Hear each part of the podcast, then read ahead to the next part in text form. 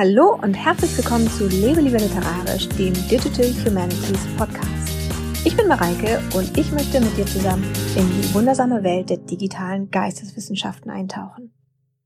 Heute möchte ich dir ein paar ganz praktische Tipps geben, was man so beim Erstellen von Trainingsdaten für die Literaturwissenschaften beachten soll, wenn man Machine Learning Verfahren für die literaturwissenschaftliche Analyse einsetzen möchte.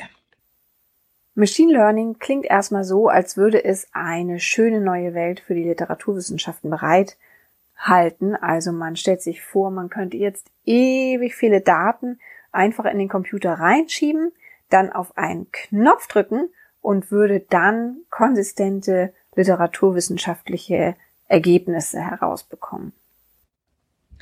Wenn man aber damit anfängt, tatsächlich Machine Learning Verfahren einzusetzen und sich so richtig damit zu beschäftigen, dann merkt man eigentlich ziemlich schnell, dass da noch gar nicht so viel literaturwissenschaftlich Konsistentes rauskommt an Datenmaterial. Und das Problem ist, oder warum das so ist, ist, dass es noch zu wenig Trainingsmaterial gibt, um unseren Computern tatsächlich das literaturwissenschaftliche Lesen beizubringen. Also obwohl man es geschafft hat, mit Machine Learning Verfahren Computer schon darauf zu trainieren, Texte nach bestimmten Kriterien zu durchsuchen, zu lesen, sind sie eben noch nicht in der Lage, auch literaturwissenschaftlich zu lesen. Also müssen wir selber Trainingsdaten erstellen und unseren Computern das eben auch beibringen. Aber die Frage ist natürlich, wie genau müssen die aussehen? Und dazu habe ich ein paar Tests gemacht, die ich jetzt ähm, ausgewertet habe und deren Ergebnisse ich heute mit dir teile. Aber erstmal wie immer nochmal unser Schritt zurück zu der Frage, was sind eigentlich Trainingsdaten? Also wovon spreche ich hier eigentlich überhaupt? Und dieser Begriff klingt irgendwie ziemlich trocken und äh, klinisch und irgendwie so gar nicht geisteswissenschaftlich. Außerdem ist es vielleicht auch nicht unbedingt ein idealer Begriff, weil er sich so anhört, als gäbe es irgendwo eigentlich lauter Daten, die man nur noch abgreifen muss. Und das ist ein bisschen irreführend, denn das täuscht. Das ist tatsächlich nicht so. Trainingsdaten für Machine Learning sind im Grunde genommen Beispiele, anhand derer ein Algorithmus lernen kann, eine bestimmte Datenkategorie zu erkennen. Und da haben wir schon wieder dieses Wort Daten, das im Prinzip ja immer noch nicht so richtig deutlich macht, worüber ich hier eigentlich spreche. Und darum möchte ich das Ganze mal an einem Beispiel ein bisschen verdeutlichen. Also in meiner Doktorarbeit untersuche ich ja zum Beispiel die literarische Kategorie des Raumes. Und dafür trainiere ich auch ein Machine Learning Tool, und zwar so, dass es dann hoffentlich am Ende Raumausdrücke automatisch erkennen kann. Und meine Trainingsdaten dafür sind literarische Texte, in denen ich Raumausdrücke markiert habe. Und anhand dieser Beispiele kann dann der Algorithmus, der im Tool implementiert ist, vergleichen, also die Beispiele untereinander abgleichen und dann daraus lernen, was ich eigentlich unter Raumausdrücken in literarischen Texten verstehe. Und ich habe es anfangs ja schon gesagt, diese Trainingsdaten liegen nicht einfach irgendwo rum, so dass man sie sich nur runterladen muss, sondern man muss die selber erstellen. Und wenn du diesen Podcast schon häufiger gehört hast, dann ist dir vielleicht schon klar, dass ich mich eigentlich selten mit Büchern aus Papier und Textmarkern hinsetze, um irgendwie jetzt Raumausdrücke in literarischen Texten zu markieren. Aber trotzdem, also auch wenn du das schon weißt, dass ich eben digital arbeite, fragst du dich vielleicht, wie genau denn nun meine Trainingsdaten aussehen und wie auch genau Trainingsdaten aussehen sollten. Und da wird es dann schon ein bisschen kniffliger, denn das genaue Format, in das man die Daten bringen muss, hängt schon mal von dem Tool ab, das man nutzen möchte. Und insofern kommt es immer ein bisschen darauf an, welches Tool man nutzt, wie denn die Trainingsdaten erstellt werden möchten. Gemeinsamer Nenner ist meistens erstmal nur, dass sie digital vorliegen müssen, also die Trainingsdaten müssen in digitaler Form vorhanden sein. Und das heißt, wenn du jetzt selber ein Trainingskorpus für ein Machine Learning Tool erstellen möchtest, musst du erstmal herausfinden, welches Format dieses Tool überhaupt braucht und überhaupt lesen kann. Also viele Tools, die ich kenne, brauchen reine Textformate, wie zum Beispiel TXT oder auch CSV. Manche können aber auch XML verarbeiten. Sehr gängig ist in digitalen Geisteswissenschaften das TEI XML-Format, das im Grunde genommen eine standardisierte Variante von XML ist, die eben auch zulässt, dass man viele Metadaten, also Zusatzinformationen in den Textdateien mitspeichert, ohne dass das Tool dann später diese zum Primärtext zählt. Also klassisches Beispiel wäre jetzt zum Beispiel, wenn du eine kurze Autorenbiografie hast, bevor der eigentliche Erzähltext anfängt, dann ist die Autorenbiografie ja eine andere Textsorte und meistens auch von einem anderen Autor geschrieben als der eigentliche Text. Und wenn man das eben über dieses Metadaten Standardformat ähm, so auszeichnet, dass das eben nicht zum Text gehört, sondern dass es so eine Art Preface ist, dann kann das Tool das eben auch erkennen, wenn es denn das TI-XML-Format auch lesen kann. Wenn du dann aber Texte hast, die im richtigen Format vorliegen, also zum Beispiel als TXT-Reintextformat, ähm, und jetzt sollen diese Texte für dein Tool als Trainingsdaten fungieren, so musst du daran gehen, die Kategorien, die der Algorithmus später lernen soll oder beim Training lernen soll, in diesem Text zu markieren. Bleiben wir nochmal beim Beispiel meines Doktorarbeitsthema. Also das war ja die Kategorie Raum in literarischen Texten. Und wenn ich das eben meinem Computer beibringen möchte, das zu erkennen, dann muss ich jeden Raumausdruck in meinem Beispieltext auch als solchen kennzeichnen. Und das macht man meistens in Form eines sogenannten Inline-Markups. Also man ähm, macht das natürlich nicht wie ein Textmarker, dass man irgendwas drüberlegen kann, sondern man setzt quasi in dem Text einen kurzen sogenannten XML-Tag ein, der eben sagt, hier fängt ein Raumausdruck an und hier hört ein Raumausdruck auf. Also es gibt einen kleinen XML-Tag für den Anfang, den man eben vor den Ausdruck setzt und einen, den man ans Ende des Ausdrucks setzt. Das wäre so eine klassische Form des Inline-Markups. Das muss natürlich wieder auch ähm, in einem Tool sein, das XML verstehen kann und das dann sieht, dass diese Markierung eben nicht zum Text gehört, sondern eine Zusatzinformation ist zum Text, die du hinzugefügt hast. Und es kann sogar auch sein, dass ein Tool, also mein Tool, das Tool, das ich gerne nutze, macht das zum Beispiel, Trainingsdaten nur in Form von Tabellen auswerten kann. Also ich nutze übrigens den Stanford Named Entity Recognizer.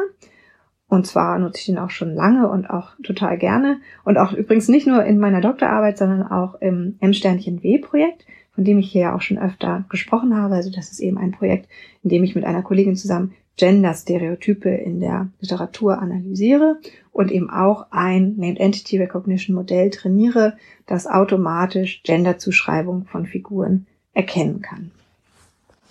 Und für dieses Tool, also den Stanford Named Entity Recognizer, mache ich folgendes. Ich wandle erstmal meine Trainingstexte, also meine TXT-Datei, einfach mit dem Erzähltext um in eine Einwortliste, also so, dass in jeder Zeile nur ein Wort steht.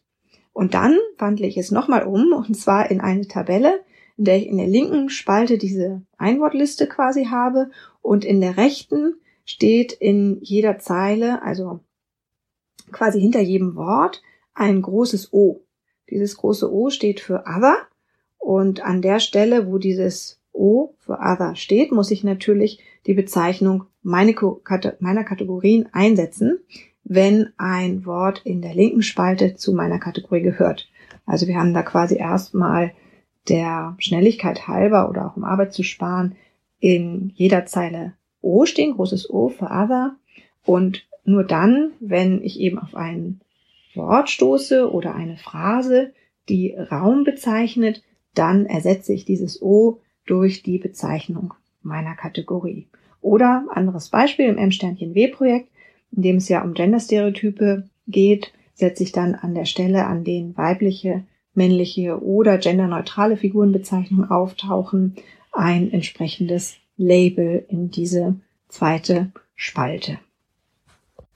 Lass uns aber noch mal kurz einen Schritt zurück machen, denn je nachdem, was du genau untersuchen möchtest, muss dein Trainingskorpus eben auch eine unterschiedliche Zusammenstellung haben. Also wir sind jetzt erstmal davon ausgegangen, dass ich einen Text habe, einen literarischen Text als TXT-Datei und den als Trainingskorpus oder als Trainingsdaten nutze.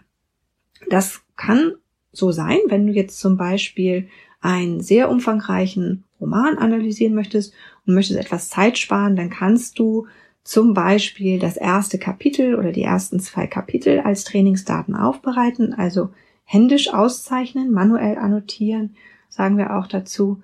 und das dann fürs Training nutzen, um halt bei der Annotation des restlichen Romans etwas Zeit zu sparen. Also wenn du jetzt zum Beispiel Figuren automatisch erkennen möchtest, nur in diesem einen besonders dicken Roman, dann kannst du eben das erste Kapitel, die ersten zwei Kapitel, also einen Abschnitt aus diesem Text nehmen, einfach um den Rest dann automatisch erkennen zu lassen. Und da in diesem Fall ja das Trainingsmaterial, der Trainingstext und der Analysegegenstand sehr, sehr, sehr ähnlich sind, also wir haben hier den gleichen Schriftsteller, den gleichen Roman und dann halt nur unterschiedliche Passagen im Text. Und weil das so ist, kann ein Machine Learning Tool hier eben auch schon ganz gute Ergebnisse erzielen, obwohl das ehrlich gesagt, also so ein Ausschnitt wie nur ein Kapitel, ein relativ kleines Trainingskorpus ist. Wenn wir jetzt aber mal annehmen, dass du mit Hilfe von Machine Learning ein generisches Tool trainieren möchtest, das du auf ganz unterschiedliche Texte anwenden kannst, so wird es natürlich für den Algorithmus ein bisschen schwieriger. Also das Ganze wird einfach ein bisschen komplexer. Das kann man sich auch ganz gut erklären, denn ein Schriftsteller kann in einem Text natürlich andere Raumausdrücke nutzen als im ersten. Und wenn man dann noch andere Schriftsteller hinzunimmt, die stellen diese Kategorie vielleicht wieder ganz anders dar. Und dann kommt auch noch der Zeitaspekt hinzu. Also in einem Jahrhundert kann es sein, dass es eben andere Schreibweisen für Raumausdrücke gab, aber vielleicht gab es auch einfach andere Phrasen, die man genutzt hat, um Raum zu beschreiben. Und ähm, die Lösung für solche komplexen Anwendungsfälle sind eben größere Trainingskorpora, die aus mehreren Texten von unterschiedlichen Autoren zusammengeschnitten sind. Und damit sind wir auch schon bei einem ziemlich entscheidenden Faktor deines Trainingskorpus, nämlich die Größe. Denn man kann eigentlich so pauschal sagen, je komplexer die Kategorien sind, die du automatisch erkennen lassen möchtest, desto größer wird auch dein Trainingskorpus sein müssen. Und zum Glück gibt es ja schon so ein paar Forscher, noch nicht so viele, aber ein paar, die sich mit der Domain-Adaption von Machine Learning-Verfahren beschäftigt haben. Also mit Domain-Adaption ist halt gemeint, dass man diese Verfahren, die nicht in der Literaturwissenschaft entwickelt wurde, auf die Literaturwissenschaft optimiert. Das nennt man Domain-Adaption. Und die testen auch schon, was man eigentlich tun muss, um mit diesen Tools aus anderen Disziplinen, wie zum Beispiel der Computerlinguistik, ähm, literaturwissenschaftlich arbeiten zu können. Und da gibt es eine Forschungsgruppe in Würzburg, bei Professor Janidis, die zum Beispiel für die automatische Erkennung von Figurennamen in Erzähltexten festgestellt haben, dass man schon mit einem Trainingskorpus von ungefähr 40.000 Tokens recht weit kommt. Und mit Tokens sind in diesem Fall übrigens einfach Wörter in einem Fließtext gemeint, also Wörter, die mehr als einmal genannt werden können. Also einfach halt so der, der Fließtext hintereinander. Und wenn ich also ein Machine Learning Tool trainiere, dann fange ich eigentlich immer mit einem Trainingskorpus dieser Größe an. Also das habe ich mir so als Richtwert, Richtwert irgendwann gemerkt. Diese Forschungsgruppe in Würzburg hat die Trainingskorpora für ihre Tests aus relativ kurzen Textabschnitten zusammengestellt und diese haben sie aus zufällig ausgewählten Passagen oder ja, an zufälligen Positionen ihrer Erzähltexte gefunden und dann eben aneinander geklebt. Und dieses Verfahren habe ich für meine Zwecke auch ausprobiert und musste dann aber feststellen, dass es sich für meine Kategorien nicht unbedingt bewährt hat. Also, dass man jetzt relativ kurze Passagen aus zufälligen Textabschnitten zusammenstellt. Nochmal wieder ein bisschen konkreter am Beispiel meiner Ortskategorie. Also da habe ich eben zunächst mal einen Trainingskorpus erstellt, das aus 15 Erzähltexten zusammengestellt war. Und ich wollte ja gern auf 40.000 Tokens kommen, also habe ich ganz einfach 40.000 durch 15 gerechnet und habe dann aus jedem Text eine Passage von 2666 Wörtern herauskopiert und dann immer von zufällig ausgewählten Passagen, also mal vom Anfang, mal aus der Mitte, mal vom Ende. Und die Ergebnisse rissen mich ehrlich gesagt noch nicht so vom Hocker, also beim ersten Durchlauf jetzt noch nicht.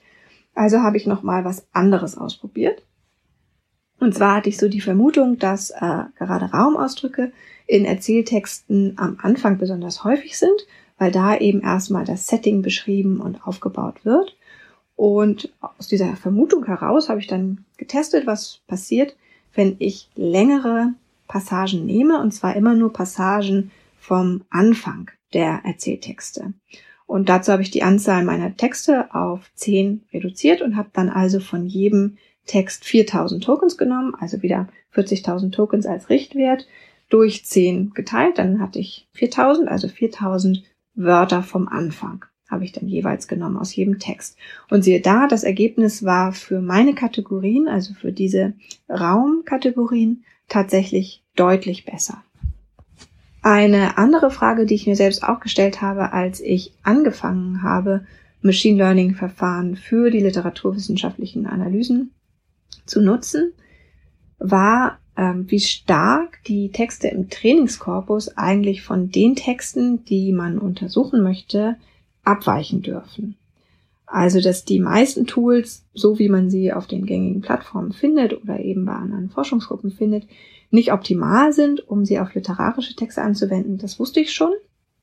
Und ich wusste damals auch schon, dass das hauptsächlich daran liegt, dass sie eben auf Trainingsdaten trainiert wurden oder mit Trainingsdaten trainiert wurden, die aus Sachtexten zusammengestellt waren, also meistens ähm, wurden die eben mit Zeitungsartikeln trainiert, dass die gleichen Tools auch ganz gut funktionieren können, wenn man sie mit Auszügen aus dem Text, den man untersuchen möchte, trainiert. Das habe ich ja schon erwähnt. Ähm, das habe ich eben auch in Fallstudien festgestellt. Aber was ich mich eben gefragt habe, war, wie gut muss das Trainingskorpus eigentlich zu den untersuchten Texten passen, wenn man ein Tool trainieren möchte, das auch von anderen in der literaturwissenschaftlichen Community genutzt werden kann. Und hier ist die Antwort leider wieder mal, das kommt drauf an, was man eigentlich untersuchen möchte. Also nochmal ähm, das Beispiel des M-Sternchen-W-Projekts, in dem wir ja mit Hilfe von Named Entity Recognition ein Modell trainieren, das männliche, weibliche und neutrale Figurenbezeichnungen erkennen kann. In diesem Projekt hat sich gezeigt, dass das Trainingskorpus ruhig ziemlich breit sein darf. Also für unser Kernkorpus, also das, was wir eigentlich untersuchen möchte, möchten, haben wir da 24 Novellen des deutschen Novellenschatzes ausgewählt. Und dazu habe ich dann zuerst mal einen Trainingskorpus getestet, das eben aus den anderen Novellen dieser Sammlung, also der deutsche Novellenschatz umfasst 86 Novellen, 24 waren in unserem Kernkorpus, also blieben uns ja noch ein paar übrig. Und aus denen habe ich dann welche ausgewählt, um eben einen Trainingskorpus zusammen gestellt. Also quasi war das ähm, Trainingskorpus dann bestehend aus kurzen Erzähltexten aus dem 19. Jahrhundert. Ziemlich enge Zeitspanne auch. Also eher zweite Hälfte des 19. Jahrhunderts. Und dann habe ich zum Vergleich nochmal ein gleich großes Trainingskorpus erstellt, das dann aber aus längeren Erzähltexten, also hauptsächlich aus Romanen zusammengesetzt war. Also natürlich immer nur Auszüge, immer nur diese 4000 ähm, Tokens-Auszüge.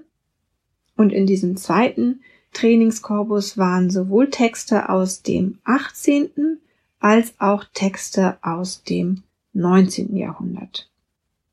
Und mit beiden Trainingskorpora, also sowohl mit dem spezifischeren, das nur mit Novellen aus dem deutschen Novellenschatz trainiert wurde, als auch mit dem etwas weiteren, das mit Romanen aus dem 18. und 19. Jahrhundert trainiert wurde, habe ich ungefähr gleich gute Ergebnisse bekommen. Also ich hatte fünf Testtexte, auf denen ich das aus, äh, ausprobiert habe und nur bei einem Testtext gab es eben eine deutliche Abweichung von vier Prozent zugunsten des spezifischeren ähm, Trainingskorpus, also des Novellentrainingskorpus. Und bei den anderen war es witzigerweise ziemlich ausgeglichen. Also da gab es zwei, die eine kleine Schwankung zugunsten des spezifischeren Korpus hatten, also nach unten.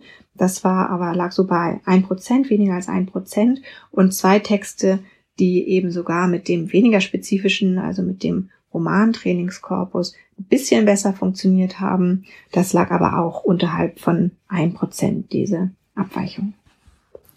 Bei dem anderen Beispiel, das ich ja jetzt hier schon häufiger erwähnt habe, nämlich dem Thema meiner Doktorarbeit Raum in literarischen Texten, da sah das Ganze ein bisschen anders aus.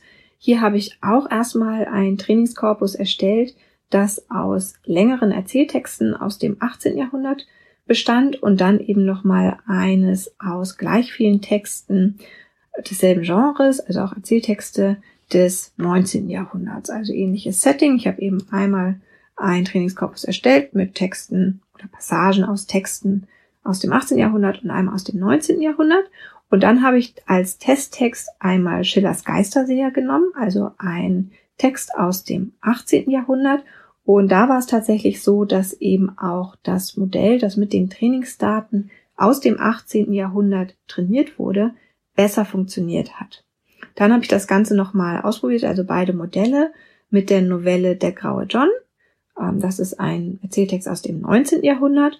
Und da passte dann eben auch das Trainingskorpus oder das Modell, das mit dem Trainingskorpus aus dem 19. Jahrhundert erstellt worden war, besser als das vom 18. Jahrhundert. Also kann man daraus eben den Schluss ziehen, dass für diese Kategorie, nämlich Raum, die bei mir übrigens insgesamt auch noch fünf Unterkategorien hat, also es ist auch eine relativ komplexe Kategorie. Ähm, für diese Kategorie sind eben Trainingskorpora, die gut zum Untersuchungsgegenstand passen, besser, also die ein bisschen zugespitzter, ein bisschen homogener sind. Und diese, dieses Ergebnis aus diesen beiden Projekten heißt natürlich insgesamt, wenn du dich selber daran setzt und Machine Learning Verfahren für dich nutzen möchtest, dann lohnt es sich auf jeden Fall ein bisschen Zeit zu investieren um solche Tests zu machen, um eben herauszufinden, wie heterogen deine Trainingsdaten eigentlich sein dürfen. Wenn du nun gar keine Zeit dafür hast, dann ist es immer die sicherere Bank zu sagen, ich mache ein relativ homogenes Trainingskorpus, das zu meinem Untersuchungsgegenstand zumindest in bestimmten Parametern passt. Also dann lieber ein bisschen zugespitzter anfangen. So, jetzt haben wir ja schon zwei zentrale Problembereiche beim Erstellen von Trainingsdaten abgehakt, nämlich einmal, wie groß soll es sein und wie soll es zusammengestellt sein. Und jetzt gibt es aber noch ein Fallstrick, der auf dich lauert, wenn du diese Machine Learning Verfahren in der Literaturwissenschaft nutzen möchtest. Und das sind die sogenannten Fuzzy Daten oder Fuzzy Data. Und obwohl ich selber in meinen Projekten eben auch schon viel mit diesem Problem zu kämpfen habe, möchte ich hier noch mal ein anderes Beispiel ranziehen, nämlich ein Projekt von einer Studierenden aus meinem letzten Seminar, also nicht vom Semester, das jetzt gerade vorbei ist, sondern von dem davor. Und dazu hat sie übrigens auch einen wunderbaren Essay geschrieben, der sich sehr kurzweilig liest und den ich dir unten auch verlinke. Du findest den auf der Domain dhchallenge.mareikeschumacher.de. Aber wie gesagt, ich verlinke dir das auch nochmal in der Beschreibungsbox. Und hier auch nochmal der Hinweis, wie immer, also wenn du den Podcast schon öfter hörst, weißt du das natürlich längst, gibt es auch auf meinem Blog lebelieberliterarisch.de den kompletten Podcast, also diese komplette Folge, auch nochmal als schriftlichen Text. Und da findest du natürlich auch alle Links, die ich hier irgendwie erwähne. Also auch den Link zum Essay meiner Studierenden und an dem Beispiel, was sie sich gewählt hat, kann man eben sehr gut erkennen, dass man, wenn man anfängt, Machine Learning Verfahren zu nutzen, erstmal ein bisschen umdenken muss, weil Menschen eben grundsätzlich etwas anders denken können als Computer. Ein Grundunterschied zwischen menschlichem Denken und dem, was Computer tun, ist für mich, ähm, dass wir sehr, sehr komplexe Kategorien sehr einfach fassen können. Und in dem Projekt meiner Studierenden ähm, hatte sie sich ja die Kategorie Gerichtswesen bei Theodor Storm ausgewählt. Und diese Kategorie hatte bei ihr eben Figuren, äh, die da reinfallen konnten, also die eben am Gericht arbeiten, sowas wie Richter, ähm, aber auch Gebäude, also das Gericht selber, Dokumente und eben auch noch Beschreibung.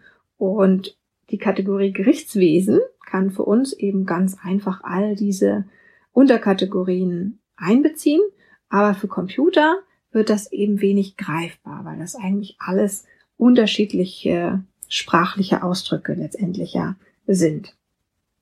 Und das ist es eben, was man unter Fuzzy Data versteht, weil das Ganze irgendwie zu faserig, zu wenig greifbar ist.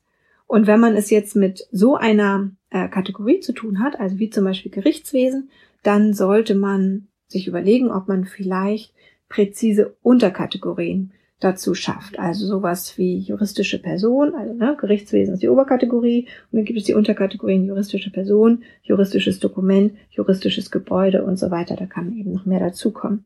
Aber, ich habe das ja auch schon erwähnt, je mehr Unterkategorien man hat, desto wahrscheinlicher ist es, dass du eben auch ein größeres Trainingskorpus braucht. Also da muss man dann auch immer so ein bisschen über den Projektrahmen nachdenken, ob man das überhaupt leisten kann, eben auch ein sehr großes Trainingskorpus auszuzeichnen. Denn der Computer braucht für jede Kategorie, also jede Unterkategorie in diesem Fall, ausreichend Beispiele, um diese Kategorie lernen zu können. Und um das gewährleisten zu können, dass von jeder Kategorie eben ausreichend Beispiele im Trainingskorpus sind, ist es eben am einfachsten, ein größeres Trainingskorpus zu haben. So, und spätestens jetzt fragst du dich bestimmt, und das habe ich mich auch schon sehr, sehr oft gefragt, ehrlich gesagt, lohnt sich das denn überhaupt alles? Vielleicht denkst du jetzt, du kannst eigentlich genauso gut warten, bis vielleicht jemand anderes diese Tools für die Literaturwissenschaft nutzbar macht. Aber da gibt es natürlich mehrere Probleme. Erstens ist es tatsächlich so, dass der Weg zu einer zuverlässigen automatischen Erkennung von literaturwissenschaftlich relevanten Kategorien noch recht weit ist. Also das Ziel ist da eigentlich noch nicht in, in Sicht. Wenn wir davon ausgehen, dass das Ziel ist, dass wir für sehr viele literaturwissenschaftlich relevante Kategorien Tools haben, mit denen diese automatisch erkannt werden können. Und wenn du diesen Weg doch gehen möchtest, für eine Kategorie zumindest, dann ist es auch so, dass es doch ziemlich lange dauert, bis du dir so halbwegs sicher bist, dass dein Machine Learning Modell, das du mit deinem Tool halt verwenden kannst, wirklich so zuverlässig ist, dass du es auf einen unbekannten Text anwenden kannst. Und mit unbekannt meine ich jetzt mal einen Text, den du eben selber noch nicht gelesen hast. Denn du musst ja so halbwegs das Gefühl haben, dass du dir sicher sein kannst, dass keine entscheidenden Informationen verpasst werden, indem du eben dieses Machine Learning Tool verwendest. Und ich würde schon schätzen, dass du dafür viele, viele Stunden, Wochen, vielleicht sogar Monate investieren müsstest. Aber ein ganz, ganz wichtiger Faktor ist für mich dabei, dass diese Zeit, die du da investierst, also diese, sagen wir, es sind Monate, nicht verloren sind, sondern in diesem Prozess, in dem du eigentlich dem Computer beibringen möchtest, bestimmte Kategorien zu lernen, zu erkennen, ist dein Computer aber gar nicht der einzige, der etwas lernt. Denn während des Prozesses dieses Trainings wirst du ganz automatisch deine Kategorien besser kennenlernen, weil du eben sehr eng mit diesen Kategorien arbeitest, sehr genau mit diesen Kategorien arbeitest. Du wirst auch erkennen zum Beispiel, an welchen Stellen du deine Vorannahmen, mit denen du da rangegangen bist, noch ein bisschen nachschärfen musst. Du wirst etwas über die Texte erfahren, die in deinen Trainingsdaten drin sind. Und das sind ja meistens relativ viele Texte, wenn auch nur ausschnitthaft. Du bekommst so ein Gefühl dafür, was da eigentlich los war zu dieser Zeit, dieser literarischen Epoche, mit der du da arbeitest. Und wenn du das Ganze, also diese ganzen Lernprozesse dazu nutzt, als Teil des Erkenntnisprozesses letztendlich für dich zu dienen, dann kann ich dir sagen, ja, das lohnt sich auf jeden Fall, sich die Mühe selbst zu machen und diese Tools eben selber zu trainieren. Und was ich hier nochmal kurz einfügen muss, ist, dass ähm, die natürlich auch dann spezifisch auf das trainiert sind, was dich interessiert. Also das ist natürlich auch nochmal ein Riesenvorteil, wenn du das Ganze selber machst. Und auch wenn du dabei eben immer noch selber viel lernen musst, also wenn du dir eben auch vieles von den Verfahren vielleicht noch aneignen musst, dann ähm, lohnt sich das eben doch, weil du eben eine sehr intensive Auseinandersetzung dann eigentlich mit deinem Thema hast. Und am Ende hast du dann auch noch den Bonus, und das ist für mich auch was, was ähm, sehr schön und sehr wichtig ist bei dieser Arbeit, dass du Pionierarbeit geleistet hast und mit dem Modell, das du trainiert hast, vielleicht auch so einen kleinen Beitrag ähm, geschaffen hast, den du auch in die Digital Humanities Community zurückgeben kannst und mit dem eben dann andere auch weiterarbeiten können und das von da aus dann noch weiterentwickeln, was ich finde ein sehr, sehr schöner Effekt ist. Und damit war es das auch schon wieder heute von mir vom Lebe lieber literarisch Podcast. Wenn du Fragen hast zu diesen Tipps, die ich dir heute an die Hand gegeben habe, also zum Erstellen von Trainingsdaten, hinterlass mir gerne einen Kommentar auf meinem Blog lebelieberliterarisch.de. In der nächsten Woche wenden wir uns wieder einem eher literarischen Thema zu, denn dann wird es hier wieder eine Literaturkolumne von mir geben. Ich freue mich drauf. Bis dann.